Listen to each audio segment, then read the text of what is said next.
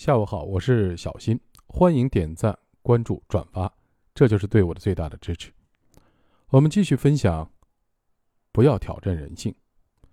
认知失调实验，你认为你能掌握自己的命运吗？为什么人越老越信命？为什么很多人都喜欢算命？其实“我命由我不由天”可能就是个伪命题。我们不仅无法完全的掌控自己的命运，甚至无法决定日常生活中的很多小事。这听起来就像有点悲观。那从心理学的角度来说，我们究竟能不能掌控自己的命运呢？答案是能，但这是有前提条件的。接下来我会介绍一些实验，帮助大家进一步的认识人性，并学会分析什么是能改变，什么是改变不了的。如何改变能改变的事情，接受不能改变的事情。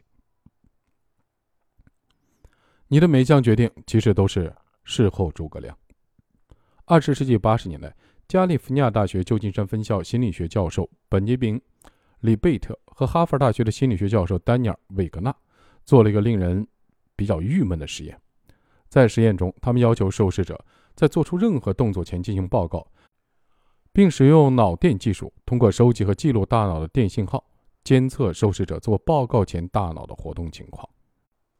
实验的结果显示，在受试者报告自己要做出动作的几百毫秒之前，大脑就已经产生相应的动作的脑电信号了，也就是说，这些受试者并非有意识地做出这些动作，而是在毫无意识的情况下就已经做出了做动作的决定，然后大脑再对这个决定做出了解释。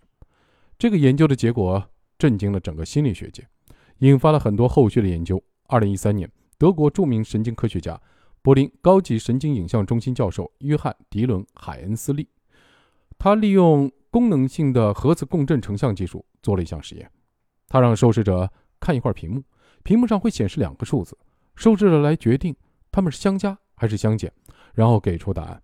结果，受试者的大脑的神经活动的图谱显示，在受试者做出决定的四秒之前，其大脑已经决定好到底要相加还是要相减了。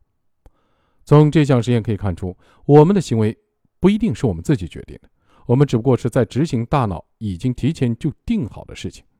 具体来说，无论是做简单的按键的动作，还是做相对复杂的数学运算时，我们的大脑事先都会悄悄地做一个决定，再把这个决定用信封密封好，交给大脑的理性决策系统。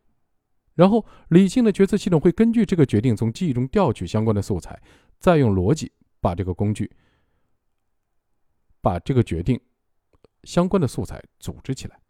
最后，让语言系统把信封里的内容念给我们听，并让我们感觉就像是自己做出的决定。但实际上，这种“我的一切我说了算”的感觉，实际上是错觉。决定不是由我们自己做出来的。我们最擅长的就是为这些决定找理由，即合理化自己做出的决定。这种合理化的机制叫归因。当我们做出错误的决定或者遇到挫折的时候，如何归因显得尤为重要。两种归因，两个世界。在人类漫长的进化的过程中，很多时候人们只能凭借经验做决定，有时只能碰运气，做出错误的决定在所难免。但做出错误的决定以后，轻则饿肚子，重则丧命。为了生存，进化的力量就赋予了人类在犯错之后吸取教训、积累经验的能力，并让人们通过强烈的情感的体验记住错误。这种情感体验包括很多复杂的情绪，比如懊悔。内疚、自责、失望等等，这种负面的情感体验极为强烈，所以人们再次遇到类似的情况时，就会马上调取当时的负面的情感记忆，启动强烈的情感体验，从而避免再掉到同样的坑里。但凡事都有两面性，如果负面的情感体验太多，人们不但会退缩逃避，还会失去自信，严重时会出现焦虑、抑郁等心理和精神的问题，甚至可能威胁我们的生存。所以，人类还必须进化出一套补救措施，以便在做出的决定出现偏差的时候调整心态，让自己感觉好受一些，不至于因为这件事情影响接下来的生活。毕竟，无论发生什么，只要生命还没有结束，人就得继续的前行。因此，为了避免或减轻负面的情感体验带来的痛苦，人类又进化出了一种应对自己行为的后果的心理机制——归因。人们在得知自己决定错了，尤其看到自己的行为酿成严重的后果的时候，就会在内心给自己编一套理由和说辞，以此应对自己行为的后果。大量的心理学的研究表明，人们在面对自己行为的后果时，存在两种截然不同的归因倾向：一种外部归因，具有这种归因倾向的人会将不好的结果归咎于他人、环境等外部的因素，认为自己没有一点责任。我曾经给一个女孩做过咨询。她工作很不顺利，一年就被辞退了好几回，因为她在工作中经常严重的拖延，还会犯一些低级的错误。有一次，她去甲方单位签合同，居然把合同带错了，惹得老板非常生气，随后被辞退。在咨询的过程中，我发现她总是将自己工作上的种种不顺归咎于老板或者同事，觉得自己换一家公司就会好起来，但结果他还是一直在重复同样的命运。他对自己的问题毫不自知。实际上，不管是拖延还是犯低级错误，都是他在表达愤怒。他从小就不断的被父母教育要听长辈的话，听兄长的话，听领导和老师的话，不能反抗。所以，即使在工作时感到不开心，他也不敢表达，只是忍气吞声，把心中的愤怒压下去。心中积压着愤怒，他的大脑便悄悄地做出拖延、不合作、故意犯错的决定。以此来表达他的愤怒，只不过他的理性并不知道这是怎么回事，只是用“都是别人的错”来解释自己的行为。另一种是内部归因，具有这种归因倾向的人会主动的承担责任，无论什么样的情况下，他都倾向于认为自己应该为错误负责。